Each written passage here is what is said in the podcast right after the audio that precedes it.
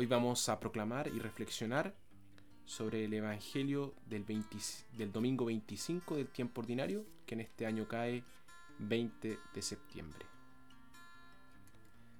Evangelio de nuestro Señor Jesucristo según San Mateo. Aprendan algo del reino de los cielos. Un propietario salió de madrugada a contratar trabajadores para su viña. Se puso de acuerdo con ellos para pagarles una moneda de plata al día y los envió a su viña. Salió de nuevo hacia las nueve de la mañana y al ver en la plaza a otros que estaban desocupados, les dijo, Vayan ustedes también a mi viña y les pagaré lo que sea justo. Y fueron a, trabajar. Salió otra vez al mediodía y luego a las 3 de la tarde e hizo lo mismo. Ya era la última hora del día, la undécima, cuando salió otra vez y vio a otros que estaban allí parados. Les preguntó, ¿por qué se han quedado todo el día sin hacer nada? Contestaron ellos, porque nadie nos ha contratado. Y les dijo, vayan también ustedes a trabajar en mi viña. Al, anochecer, dijo el dueño de la viña a su mayordomo, llama a los trabajadores y págales su jornal, empezando por los últimos y terminando por los primeros. Vinieron los que habían ido a trabajar a última hora, y cada uno recibió un denario, una moneda de plata. Cuando llegó el turno a los primeros, pensaron que iban a recibir más, pero también recibieron cada uno un denario.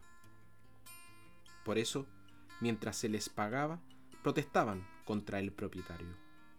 Decían, estos últimos apenas trabajaron una hora, y los consideras igual que a nosotros, que hemos aguantado el día entero y soportado lo más pesado del calor.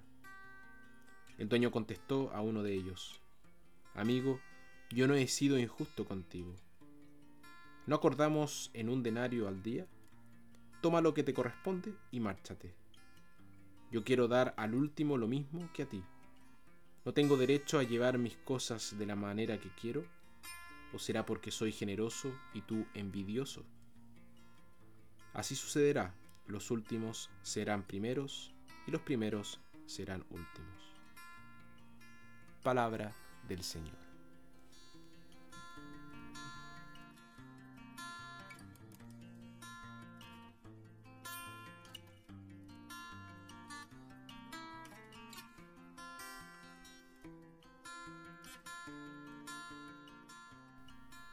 Mucha gente considera la historia de Jesús como una historia injusta, porque parece favorecer al holgazán a expensas del trabajador. Para comprender y apreciar esta historia necesitamos saber qué sucede en ella.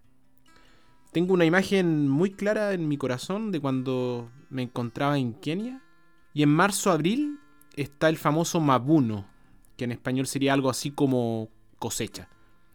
Y en un tiempo donde los sacerdotes iban a los campos a bendecirlos para que la cosecha sea buena. La imagen que se me viene a mi corazón es a media mañana. Yo estaba con el párroco y lo acompañaba a una de las aldeas para poder realizar el mabuno, la bendición. había muchos hombres reunidos al costado del camino. Algunos están acostados bajo los árboles, que tenían una forma muy particular, con forma como de paraguas, y para, para poder escaparse del sol pero la mayoría están a la intemperie, afuera.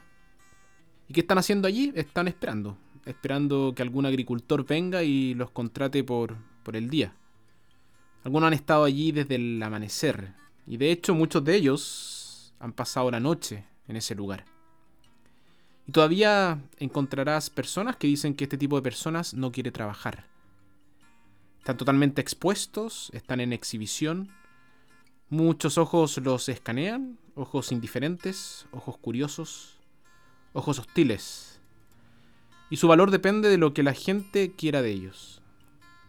No tienen ningún valor en sí mismos. Se conformarán con el salario mínimo. Ya son las 11 de la mañana. Una mirada de abatimiento comienza a sentarse en, en esos rostros fruncidos. El día pasa y la esperanza se desvanece. La mayoría, para la mayoría de estos hombres no habrá ni siquiera una sola moneda para poder llevar a sus casas. Regresarán con las manos vacías donde sus familias. En este mundo los primeros serán los primeros y los últimos serán los últimos. Las personas de la hora undécima en la historia de Jesús no eran holgazanes, no eran flojos. Ellos querían trabajar. era solo que nadie los había contratado. Imagínense cómo se sintieron cuando el día llegó a su fin. Se sentían rechazados, quizás inútiles, desesperados. La idea de que cualquier empleador contratara a estas personas a la hora undécima y les pagara el salario de un día completo era impensable. Sin embargo, esto es exactamente lo que hizo el dueño de la viña en nuestro Evangelio. Y este es el punto fuerte de la parábola. La audiencia de Jesús sabía exactamente a qué se refería. La viña era el reino de Dios los que habían estado trabajando todo el día eran los fariseos y los judíos en general. La gente de la hora undécima eran los pecadores y los gentiles. Y Jesús estaba diciendo que Dios estaba ofreciendo el reino a los pecadores y gentiles, en igualdad de condiciones a los judíos. Los judíos obviamente se opusieron radicalmente a todo esto. No pensaron que fuera justo pensaron que merecían un trato preferencial y asumieron que Dios obraba en el sistema de méritos. De acuerdo con este sistema, debes ganarte las gracias trabajando duro. Y aquí estaba Jesús diciendo que Dios no trabaja en absoluto en el sistema de méritos. Es de esperar que las personas que han trabajado duro y han pasado de la pobreza a una riqueza relativa sean compasivas con aquellos que no han hecho ese viaje. Sin embargo, en general parece ser todo lo contrario. Suele ser bastante duros en su juicio hacia los pobres y resentirse por la ayuda que se les da. Su actitud es, tuve que trabajar duro para poder lograrlo. Nadie me dio nada a cambio de nada. Si yo pude hacerlo, ¿por qué tú no puedes hacerlo? Si uno está interesado en la dignidad, la competencia y las recompensas, este Evangelio no tendrá mucho sentido la parábola de Jesús tiene poco sentido desde el punto de vista de la justicia estricta. Pero ¿quién de nosotros querría ser tratado por Dios de acuerdo con la, con la estricta justicia? ¿No tenemos todos más necesidad de poder ver a un Jesús misericordioso, generoso, más allá de un Dios justiciero? Y esta parábola no se trata de justicia, se trata de misericordia y de una generosidad completa. Cuando entremos en la presencia de Dios, no demostremos nuestros derechos, nuestros méritos. No podemos poner a Dios en deuda con nosotros. Porque yo hice esto bueno o esto bien, tú me tienes que dar tanto. Todo nos llega como un regalo de Dios. Un regalo que está motivado por su amor por nosotros, no por nuestros hechos.